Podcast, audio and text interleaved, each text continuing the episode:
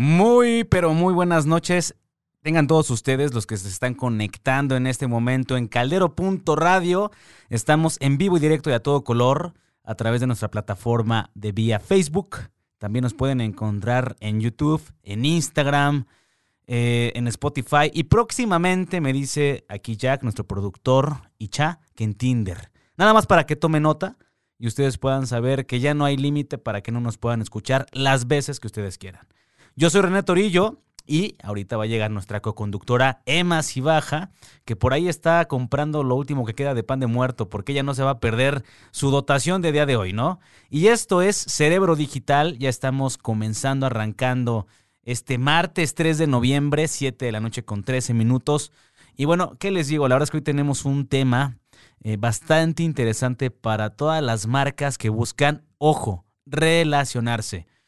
Como ya lo hemos hablado en distintos programas, eh, hemos venido semana a semana platicándoles diferentes estrategias que, ustedes pueden aplicar en, el terreno digital, con su emprendimiento, con su empresa, no tanto a los que están comenzando eh, a crear su, su empresa, sino ya empresas establecidas desde cualquier negocio cualquier sector, índole.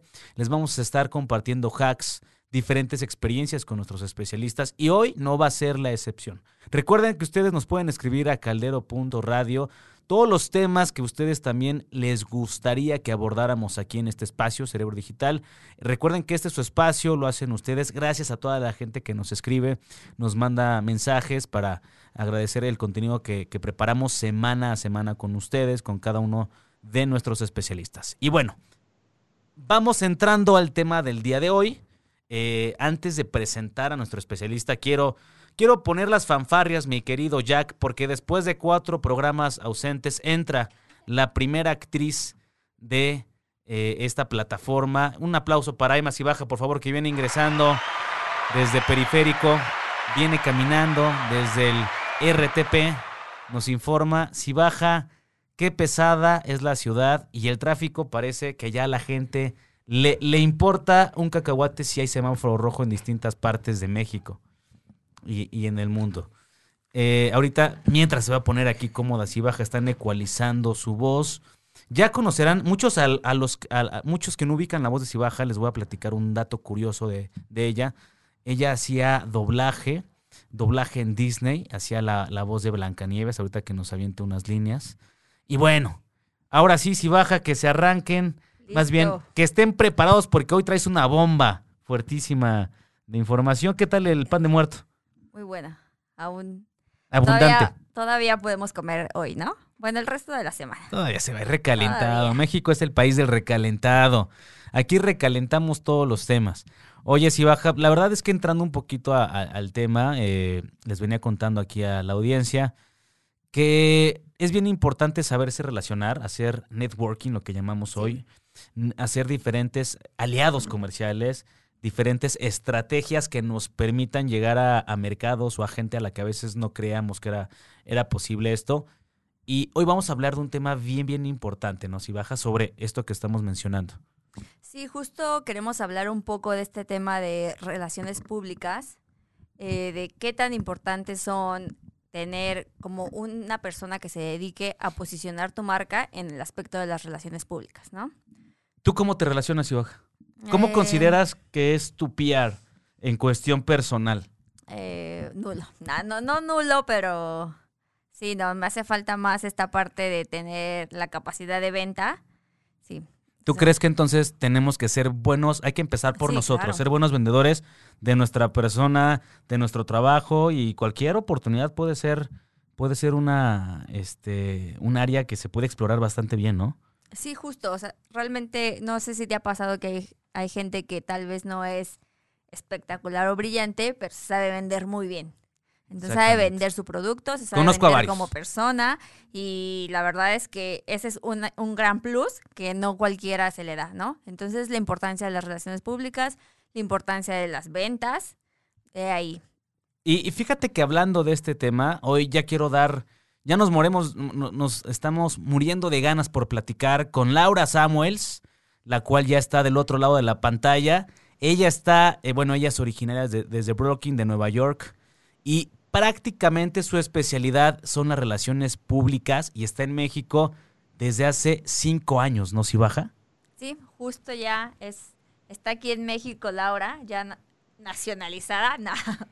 pero sí ya haciendo mucho tema de relaciones públicas con diversas marcas, de hecho con diversas marcas de hoteles, restaurantes, este, alcohol. Ándale. Eh, tu mero mole. El, la mera especialidad de Más y Baja, el alcohol, la comida y los placeres culinarios. Vamos a, dar un fuerte aplauso a nuestra invitada del día de hoy, a Laura Samuels, la cual ya está en pantalla el día de hoy. El público te aclama, Laura. Hoy es tu noche. Es el tema que hoy tienes para repartir a todo México. Oh my God. ¿Cómo estás, Laura? ¿Cómo te encuentras? Estoy muy bien, trabajando todavía en, mis quehaceres de relaciones públicas. Este día que se siente como un lunes, pero es martes. Es como martes que ya sabe a miércoles y después ya se acabó la semana.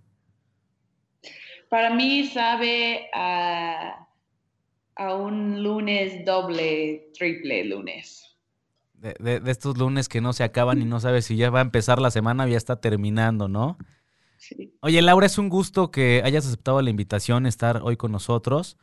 Eh, justo como platicaba Emma, y para que la gente vaya conociéndote profesionalmente en tu expertise, llevas actualmente distintos bares de la Ciudad de México. Por mencionar algunos, tenemos Alimantur, Baltra, Fifi Mills, Jamán. Eso fue un poco antes, más bien. Ahora realmente está en otra agencia en donde llevan algunas marcas de lujo, como Banyan Tree, eh, también llevan cosas de Coca-Cola. Entonces, realmente antes Laura trabajó en muchos bares de la ciudad, de los mejores posicionados en la Ciudad de México, y ahora está como más llevando marcas de lujo.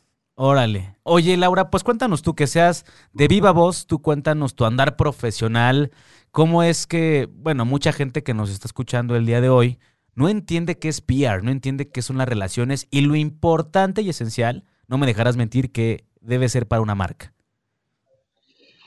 Um, pues yo les cuento un poco de mi experiencia en cómo entré a PR, porque um, yo siempre he querido hacer PR. La gente siempre me, me, dijeron, oye, tú debes hacer relaciones públicas, eres, eres buena para eso. Yo no sé qué es relaciones públicas. Uh, ¿cómo, ¿Cómo me entro ahí? ¿Por qué creen que yo soy buena para eso? Y justo eh, yo trabajé, tuve un restaurante favorito en Nueva York que era una trattoria, un restaurante italiano, y eh, me puso afuera de la puerta para invitar gente a entrar. Y tuve que hablar con el público que me pasó. Entonces hablé con puros extraños todo el día. Hablé al aire, hablé al cielo, hablé con gente extraño que no conocía. Y pasarían por mí y yo diría, oye, entrale, no quieres comida italiana, no quieres un sangría hecho en casa. Y, y la gente me empezaron a parar me dijeron, oye, ¿no quieres hacer esto por mi empresa? Como invitar a la gente a conocerla. Y yo, ¿qué es? bueno, no sé, ¿no? Y, y así empecé como a, a entender que creo que esto es relaciones públicas de manera super manera bajo, es, es invitar a la gente a conocer una historia que, que tú crees en eso, ¿no? perdón, ay no, mi español está bien. No, no, está, habla mejor que tú y que yo si baja. Y mira, lleva cinco años en, en México, ¿no? Sí, pero sí, es contar historias y es encontrar la manera en contar historias para que compartes el corazón de una marca o una empresa o algo que quieres contar al mundo o un producto que quieres vender, hay una historia detrás de eso y es la manera en que llegas a la gente a contar esa historia. Y por eso relaciones públicas es muy importante, porque a veces hay un producto, hay una idea increíble, pero cómo lo comunicas al mundo es el trabajo de relaciones públicas cómo cuentas esa historia, porque tal vez, otro ejemplo, una marca quiere hacer algo para ayudar, no saben, no saben quién ayudar, quién, cómo ayudarlos. y cómo comunicar ese apoyo, pero quieren ayudar, quieren hacer algo. Por ejemplo, 2020 es un año súper fuerte para todos y muchos queremos apoyar. Es como cualquier, hasta un, hasta en el temblor o cualquier desastre, todos queremos apoyar y estamos buscando cómo, pero a veces no sabemos en qué dirección ir.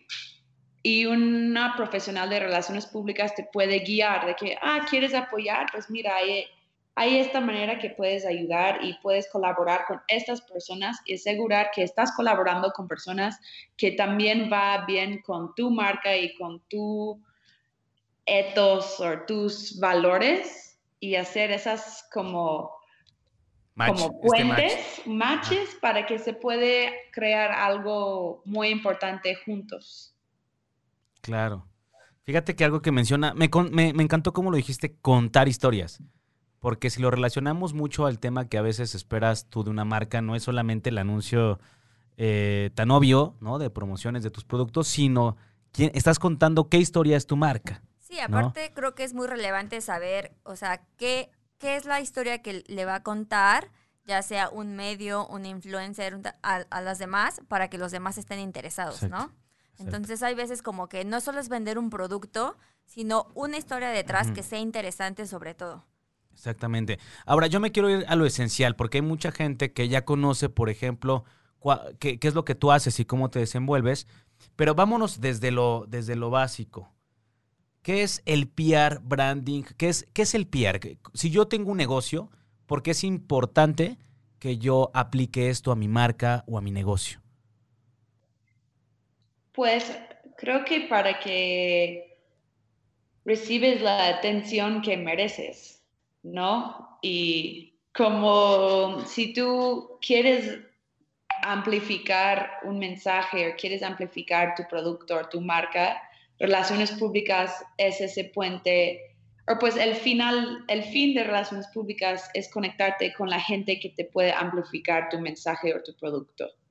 Entonces, es, es una manera de, tiene, tiene que ver con marketing, obviamente, pero relaciones públicas te conecta con esos voces que te amplifican más, que pues ha revolucionado mucho este tema en los últimos años, que yo he estado viendo la transformación, ¿no? Con la introducción de, de Instagram y la importancia de Instagram, cómo crece, como la gente que han vuelto los amplificadores más grandes, ahora pues tiene que ver con gente que están en sus redes sociales, como los influencers en Instagram o los youtubers o, ahora es TikTok, ¿sabes? Es algo que va a evolucionar constantemente y claro que medios de comunicación ha sido esa parte esencial de relaciones públicas porque es nuestras fuentes de información donde vamos por sugerencias, reseñas, ese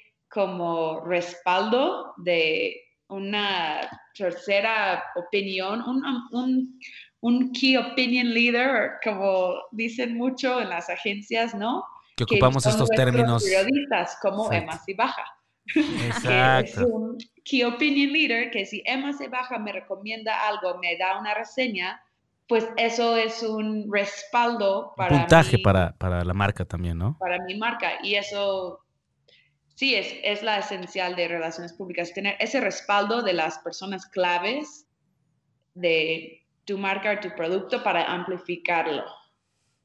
Muy Oye, Laura, a mí me surge una duda, justo, y más bien, ¿cómo, ¿cómo ha ido el tema del PR durante 2020, que ha sido un año difícil, que ha sido un año donde no ha habido eventos? En un, ahora es que hay un poco más y empieza, empieza a reactivar esta parte, pero durante seis meses estuvo parado estuvo, las marcas tuvieron que, no solo las marcas, más bien los PRs tuvieron que idear nuevas propuestas, nuevas ideas, como toda esta revolución. Cuéntanos cómo fue ese proceso durante el tiempo de la pandemia.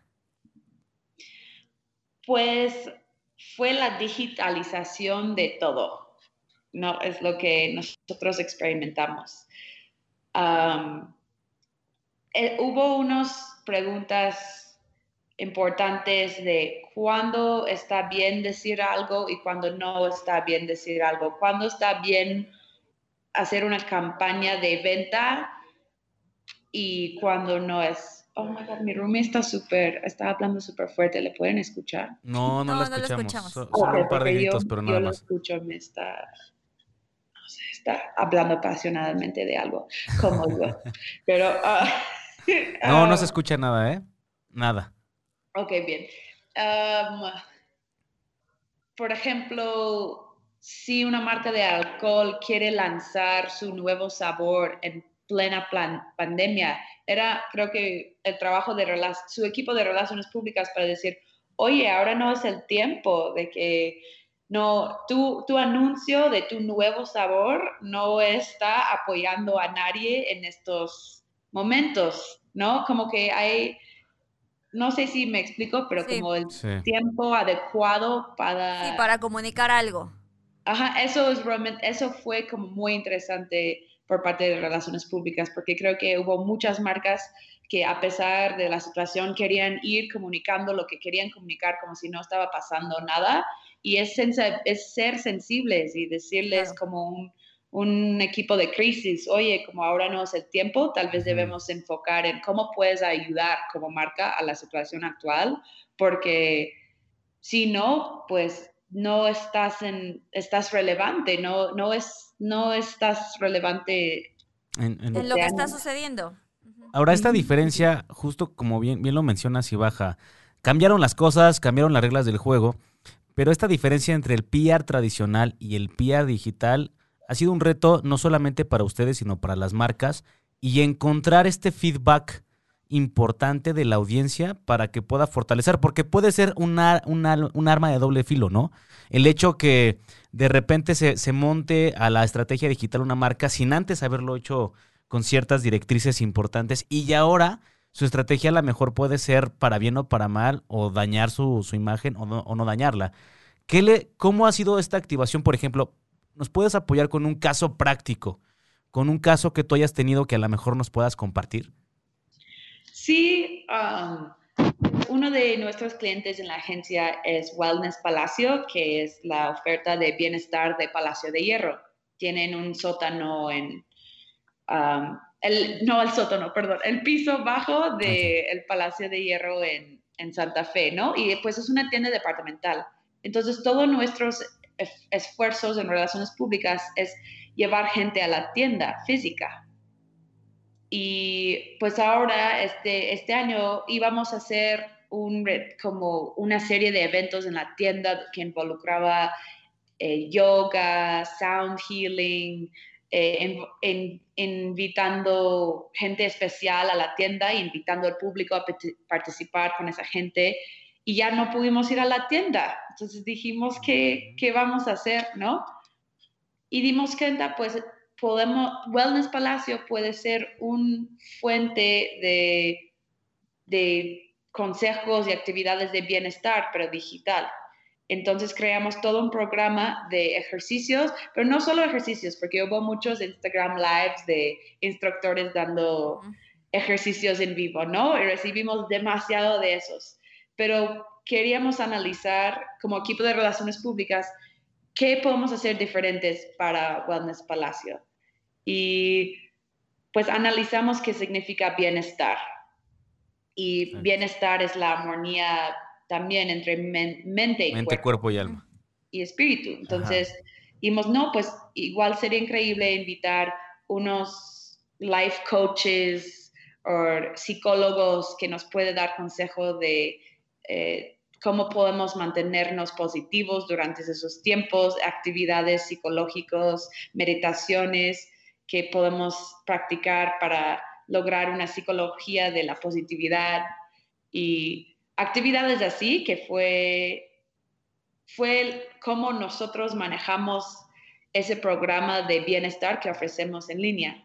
Entonces, y fue, pues sí, fue, nosotros nunca habíamos curado un programa en línea y asegurar que los instructores tienen todo lo que necesitan en sus casas, asegurar que su casa está bien para hacer el live y querían, queríamos también unir la audiencia de Palacio de Hierro con audiencia de gente que puede amplificar el mensaje en redes, gente como influencers. Pues sí, influencers. Odio usar ese término ya, pero... Chócalas, Laura. También nosotros, yo no soy tan fan de ese término porque todos influimos. ¿No? Ajá, exacto, pero gente con pues una audiencia muy grande que puede amplificar el mensaje, que tiene una audiencia que se une con los valores de la tienda, ¿no? Entonces era, el reto fue encontrar esas personalidades y, y, sí planear, lo, y, y, fue un mes, el primer, era un mes de ejercicios, eh, de como meditación, yoga, ejercicio físico. Y luego volvió un programa de más que tres meses. Duró, volvimos como organizadores de, de agenda, no sé cómo decir, agenda de bienestar en línea, no sé cómo, no sé, pero así pues fue un ejemplo de cómo una tienda física se pudo adoptar a la situación actual para llegar a gente y para comunicar lo que venden y lo que ofrecen y lo que creen para pues lograr amplificación durante estos tiempos y también apoyar, porque pues están apoyando al final del día. Si yo, quería hacer una meditación de psicología positiva, pues, ahí lo encuentro y está padre. Y no es como solo como mi marca, mi marca, mi marca, como la marca está dándote algo a ti también, que creo que es lo más importante. Sí, que si al final de cuentas te gusta tú como usuario nuevo, vas a seguir consumiendo o vas a decir, ah, esto me gustó lo que hizo Palacio, entonces... Qué gusto estoy aquí tratando de... Voy a seguir como, ahora lo venden, pero pues me gustó, lo voy a consumir, ¿no? Exactamente. Que justo estoy por aquí revisando eh, este Me imagino que debe estar, obviamente, eso proyectado en redes sociales, ¿no? Pero mira, creo que das un gran ejemplo. Eh, a veces hay cosas que nosotros damos por hecho eh, que pueden suceder para construir algo, pero siempre hay factores externos, como bien mencionas, que no contemplas y que eso a veces no necesariamente te da los objetivos que tú necesitas. Y es ahí cómo tienes que adaptarte a lo que está sucediendo en, en el mercado para que tú puedas ocupar eso a, tu, a, tu, a tus ventajas, ¿no? Oye, Laura, y a ver, de esta parte, ¿cuál consideras tú que son los puntos fuertes y débiles del PR online? O sea, ¿Por qué la gente ahorita que nos está escuchando, hay muchos emprendedores que nos escuchan, que están montando estrategias de su marca en la, en la parte digital? ¿Cuáles como esta, estas fortalezas que pueden encontrarse, pero también estas debilidades y qué deben de fijarse cuando se acerquen primero un especialista, que es lo más importante, ¿no, Emma? Pues yo diría que es súper importante tener tu tus páginas y tus redes sociales hechos y bien hechos y crear tu propio contenido primero, porque antes que lo promueves tu marca en otros canales, creo que los canales de tu propia marca deben contar una historia y tener sentido también, porque, eh, por ejemplo, una amiga rapera, yo amo el hip hop, ella quiere estar en, quiere relaciones públicas y quiere estar en revistas y quiere que está publicada, pero si vas a su Instagram, no está tan clara quién es. Como que yo debo ir a su Instagram y sus redes y decir, ah, Billy Dean. Es Billy Dean, by the way, que es increíble rapera de Boston. Para que la googleen, la apunten. Pero eh, yo quería asegurar que antes que nada, si vas a los canales del artista, que está clara quién es y qué hace y cuáles son sus lanzamientos, cuáles son sus canciones. Si yo quiero buscar su música, debe ser súper fácil.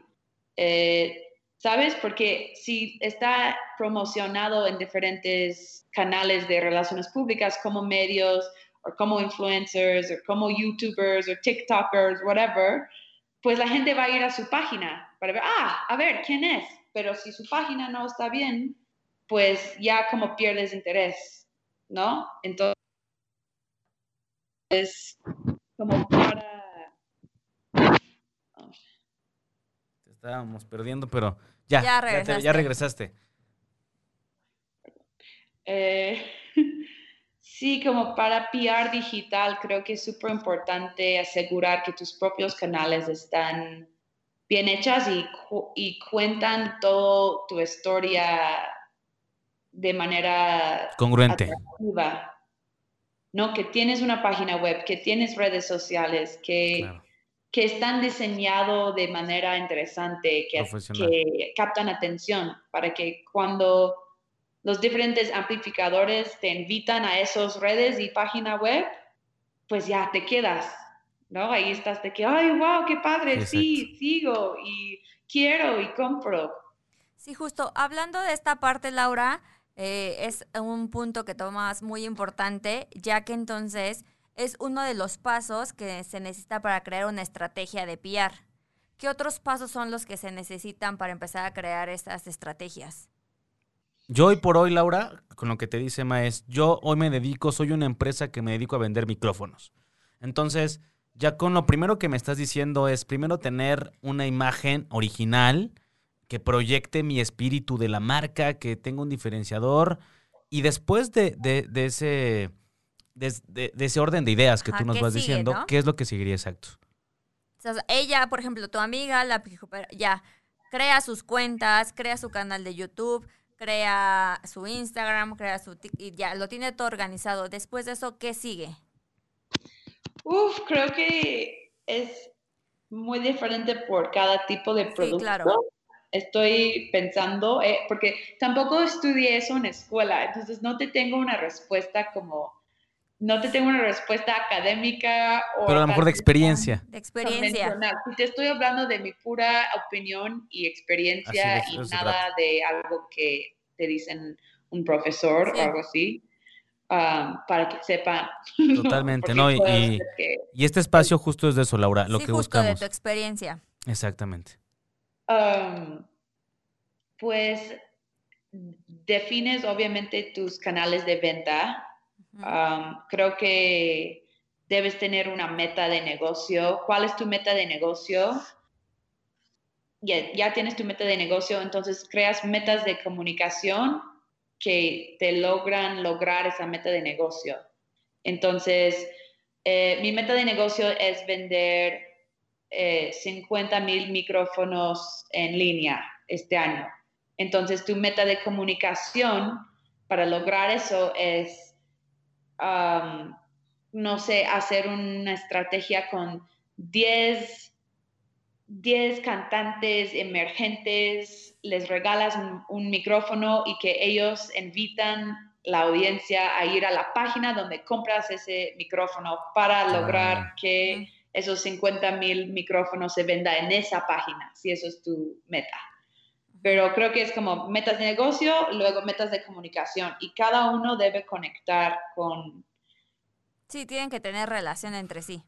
Ahora, lo primero que preguntaría a cualquier emprendedor ¿qué tan caro, porque es algo muy cierto, qué tan caro o qué tan justo económicamente hablando por el valor profesional, para mí puede ser como emprendedor invertir porque es una inversión. Recordemos que el PR es una inversión para tu marca, no es un gasto, porque muchas empresas ven todo este tipo de actividades de, marketing, al final de promoción de marca como un gasto, pero esto es inversión. Entonces, ¿qué tan caro puede ser para mí o alcanzable? Sé que no hay un tabulador y, sé que cada, cada mercado tiene sus propios parámetros, pero ¿qué tan alcanzable puede ser para los emprendedores o para las empresas empezar a explorar el tema PR, este, Laura?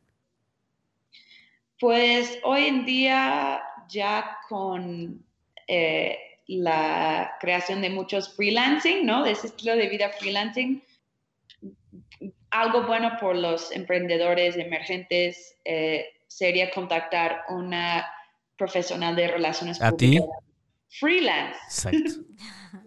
Puede ser. Eh, yo me encuentro en una agencia, pero hay muchos profesionales freelance que te pueden cotizar, como en vez de, porque cuando estás contratando una agencia que se sugiere contratar una agencia cuando es una marca ya establecida. Establecida, ¿no? Porque necesitas un equipo con varias personas por una marca establecida y hay muchas facetas que una agencia te puede dar.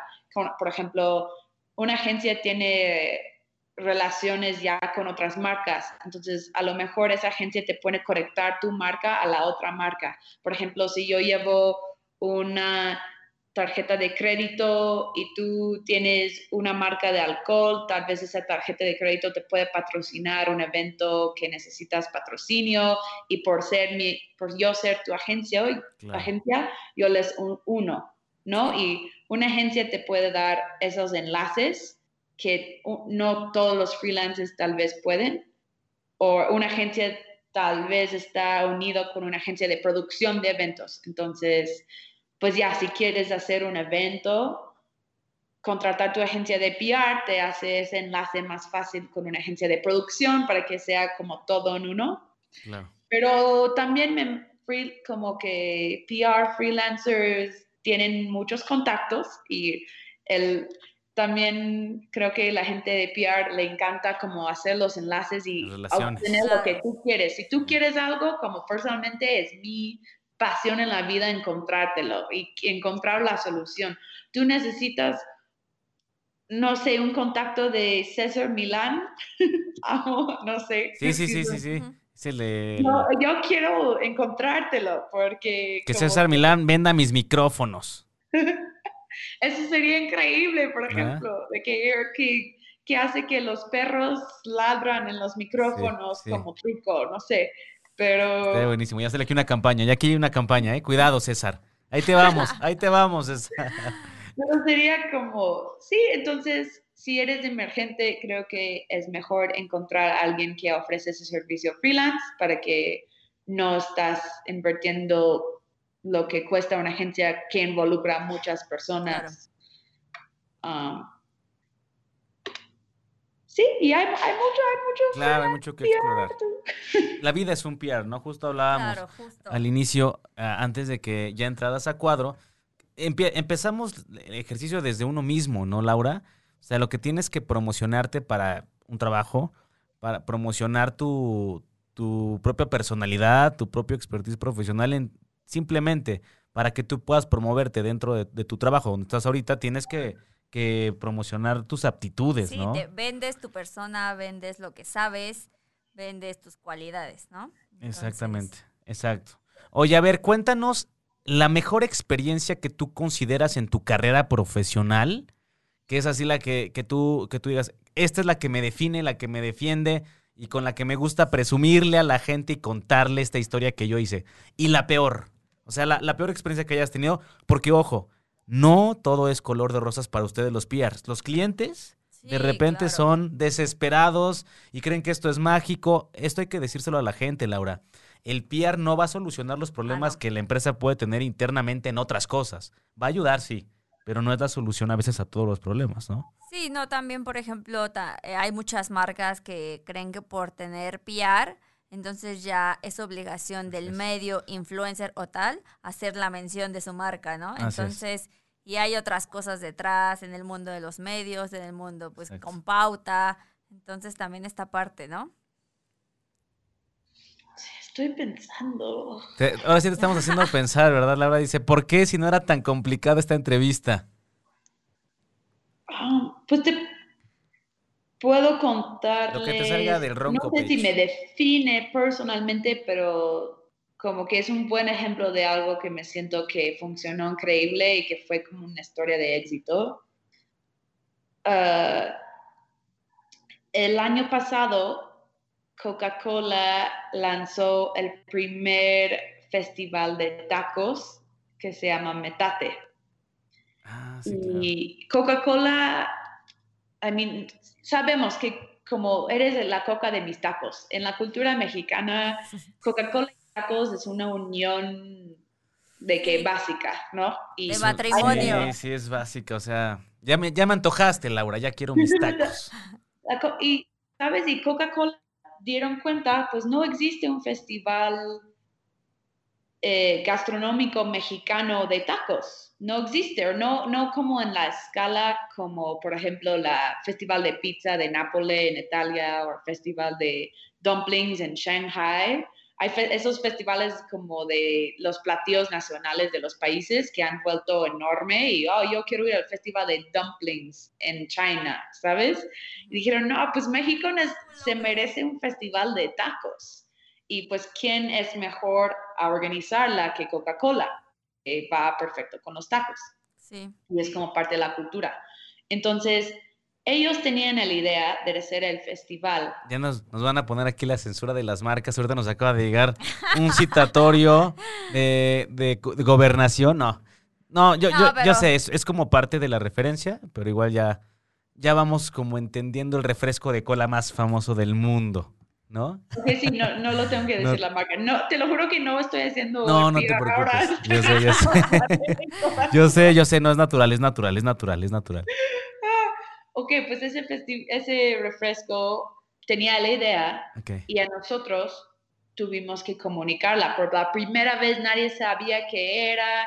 Eh, lanzamos eh, el concepto en noviembre, el festival era en diciembre era un festival para 10 mil personas, nadie sabía qué era, entonces era un reto gigante, ¿no? De cómo la gente va a enterar y importar y ir a un festival que nunca se han escuchado.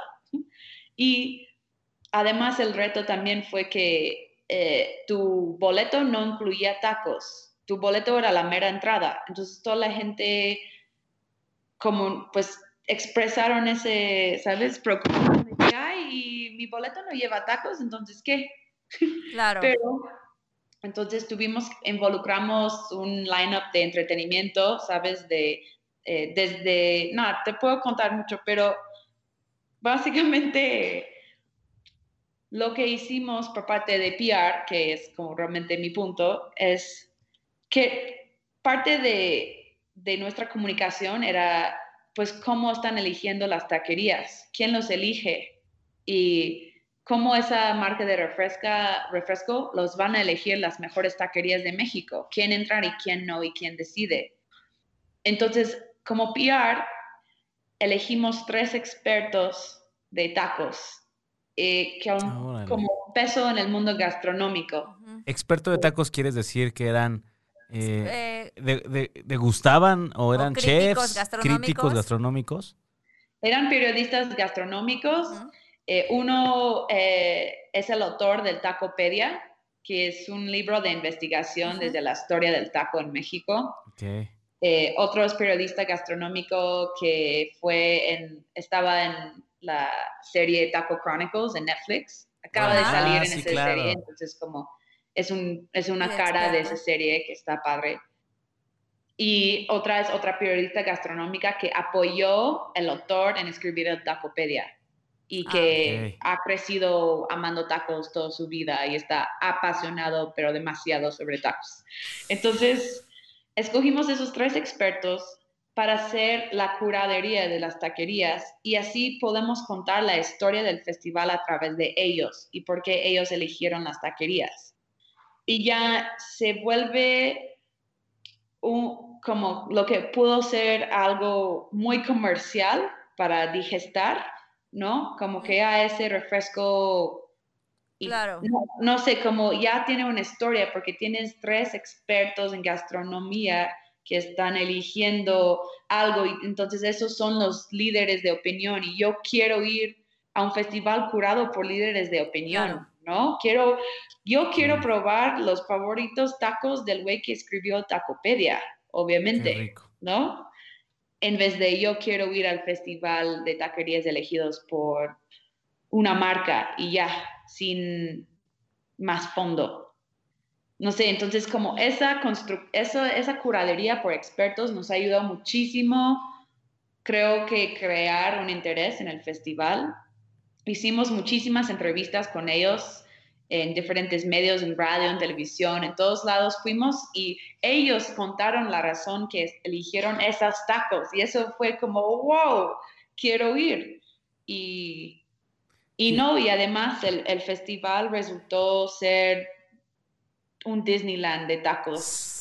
rico. Ya se me antojó, te lo juro. ¿Por qué no nos invitaste, Laura? ¿Por qué no, no, no te conocía antes para que nos hubieras invitado? Emma ¿No fuiste?